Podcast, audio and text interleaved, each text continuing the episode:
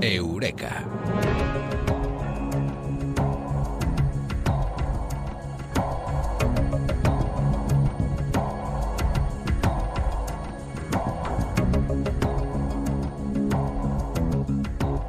madomartinez.com Ir corriendo a internet y pulsarlo. madomartinez.com Y Mado Martínez además está aquí, en Eureka, con nosotros en la Rosa de los Vientos. Eh, Mado, muy buenas. Buenas noches. Mado, cuando vamos al médico, cuando llevamos a un pequeño, llevamos a un niño, siempre le dicen lo mismo. Esto, eh, para curarte, un antibiótico, otro más. Jolines, eh, los niños solo toman antibióticos, ¿sí? Algún médico me dirá, no, yo no receto antibióticos, pero existe una sobremedicación de antibióticos en, en, los niños y eso tiene unas consecuencias en el futuro. Estamos medicalizados totalmente, ¿verdad? Y además es que hay gente que si no le recetan antibióticos como que no se queda tranquila, ¿no? Es como un efecto placer, que a mí que me dame antibióticos porque, ¿sabes? Y, y sí, eso tiene unas, es una, tiene consecuencias. Y además ha alertado sobre esas consecuencias la ONU, la Organización de Naciones Unidas. Ha alertado sobre el exceso de antibióticos que hay en el mundo. Lleva años alertándolo. Yo creo que, hay muchas organizaciones, pero sobre todo la, la, ONU, que están, que están pidiendo que por favor no se abuse y sobreabuse de los antibióticos. Yo recuerdo haber escrito reportajes sobre esto ya hace años, incluso en la revista y Spectrum Magazine hace también un año volvimos a insistir en este tema. Pero lo que es noticia es que eh, esta semana eh, la ONU ha llegado a un acuerdo histórico porque los 193 países miembros de la ONU han firmado una declaración histórica y necesaria, un acuerdo global para hacer frente a la resistencia de los antibióticos, pero las bacterias nos llevan ventaja. Y lo que está pasando con los antibióticos es grave, porque de tanto prescribir y tomar antibióticos sin necesidad, las bacterias lo que han hecho es volverse resistentes, es decir, han aprendido a, ser resistentes contra ese antibiótico, han mutado y se han vuelto superbacterias, ¿no? Que, las llaman, ¿no? Y, bueno, si unimos ese abuso y sobreabuso, prescripción y automedicación que hacemos las personas al hecho de que en las granjas se inyectan masivamente antibióticos a, a los animales, que luego pasan al humano, pues ese sobreabuso se dobla, ¿no? Y, y los que más abusamos y, y, el país que mayor riesgo de exposición a cepas de superbacterias tenemos es España, porque es el país que aparte de tener muchas explotaciones ganaderas, también es el que más abusa de los antibióticos según los eurobarómetros. Es decir, nosotros somos los que más nos metemos antibióticos. Queramos o no queramos, eso es lo importante, saber, sí. ¿no? Que no solamente es eh, nuestra voluntad, sino que también están en todos sitios, están en todas eh, partes en lo que comemos, en lo que bebemos, en las eh, granjas, los animales eh, de los que salen muchos de los alimentos eh, que tomamos, pues ya vienen con, con esos antibióticos. Es muy difícil parar esa tendencia. ¿eh? Es difícil. Hay estudios eh, interesantes sobre los antibióticos y la dieta encaminados en este sentido de cómo, bueno, es que estamos cargándonos un poco el, tema, ¿no? Aquí entre todos. Y, bueno, queramos o no queramos, es que tú lo has dicho, es que al final es, es así. Y además eh, existirá algún protocolo de actuación contra eso, ¿no? Bueno, eh, nosotros podríamos decir, es que la culpa es de los médicos, porque los médicos, porque tal, recetan, y bueno, y la culpa es un poco de todos, ¿no? Pero no es del médico. A ver, eh, el sistema sanitario diseña unos protocolos, ¿no? Entonces, los costes se elevan mucho si para cada sospecha de infección se piden exudados, cultivos, gamas, antibiogramas, se tendría que personalizar mucho en el caso de cada persona, y al final esto es una mera cuestión de presupuesto. Y ese presupuesto existe, es más la voluntad de las personas eh, para conseguir, por ejemplo, que se desarrollen nuevos fármacos y que luchen contra ello, porque eso es una posibilidad, ¿no? Sí, bueno, pero mira, lo de los presupuestos que has dicho es importante, porque en un mundo ideal, Bruno, si el dinero no fuera una preocupación, es decir, si dijéramos, bueno, no hay ninguna preocupación. Aquí se gasta uno lo que haga falta, tenemos miles de médicos.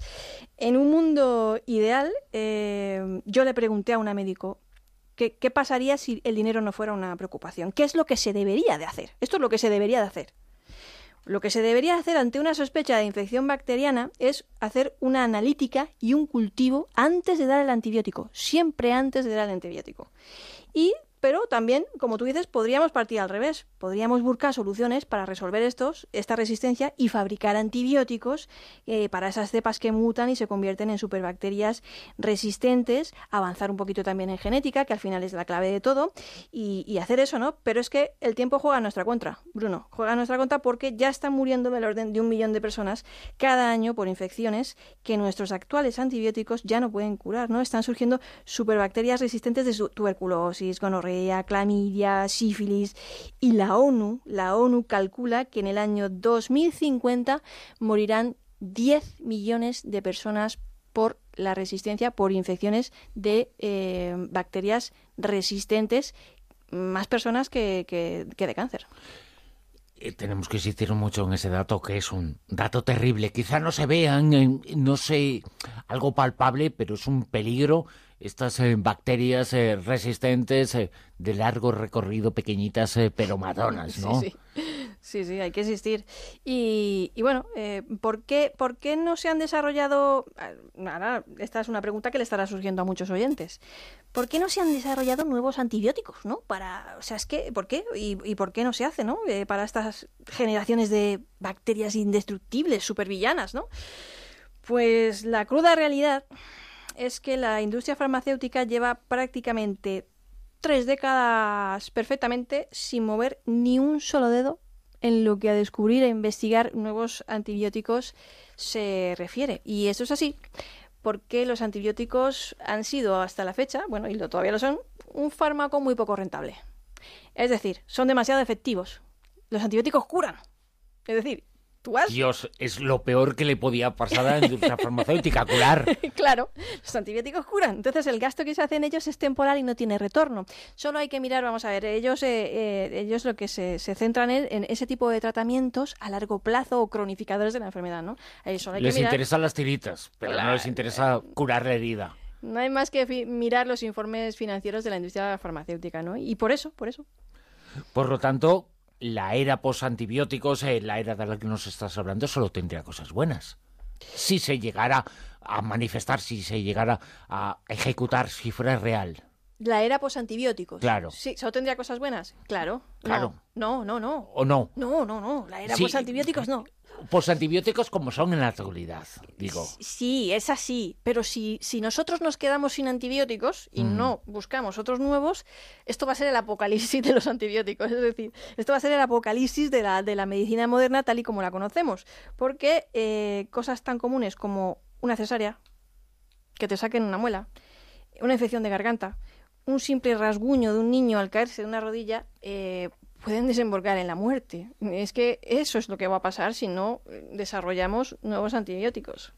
Antes eh, decíamos, eh, me han eh, mm, recetado un antibiótico para tal cosa. Ahora es eh, tan habitual, antes era lo extraño y lo fantástico, lo, lo único. Y sin embargo tenemos que volver un poquito. Esa era posantibióticos, esa era posantibióticos tal y como se eh, toman en la actualidad, es la que debe acabar. Tienen que volver a ser una noticia el hecho de que nos den antibióticos cuando necesitamos, nada más que cuando necesitamos para no generar defensas y para no generar esas eh, bacterias de las que nos estás hablando, esas eh, bacterias resistentes más responsabilidad, que es lo que está pidiendo la ONU y en esa declaración es el compromiso que parece que están llegando estos países. Y bueno, hay esperanza, hay que decir, el ser humano es capaz de todo. El ser humano es capaz de crear nuevos antibióticos que, que puedan luchar con. Vamos, es que es capaz. Eh, no es una cuestión de falta de, de, creatividad, sino de falta de interés de la industria farmacéutica. El año pasado descubrieron en la Universidad de Columbia una nueva familia de antibióticos capaces de luchar contra, contra muchas de estas superbacterias. Pero no es suficiente. Hace falta más compromiso de la industria farmacéutica. ¿Por qué? Porque es ella la que tiene los recursos la que tiene el dinero y la que tiene la experiencia. Nosotros a nivel público no podríamos competir, un país, una iniciativa pública no puede, hay que contar con ellos y ellos tienen que, que tenemos que sacarles ese, ese compromiso, ¿no? Y estoy segura de que, bueno, que, que al final lo lograremos.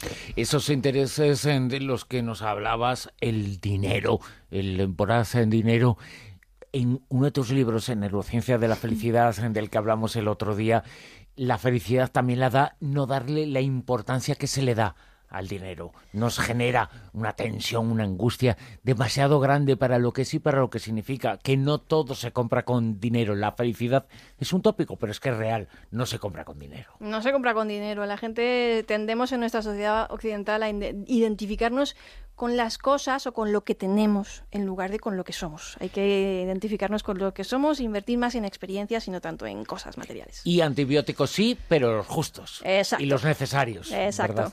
Mado Martínez, eh, es un placer, como siempre, estar contigo. Un abrazo. Un abrazo.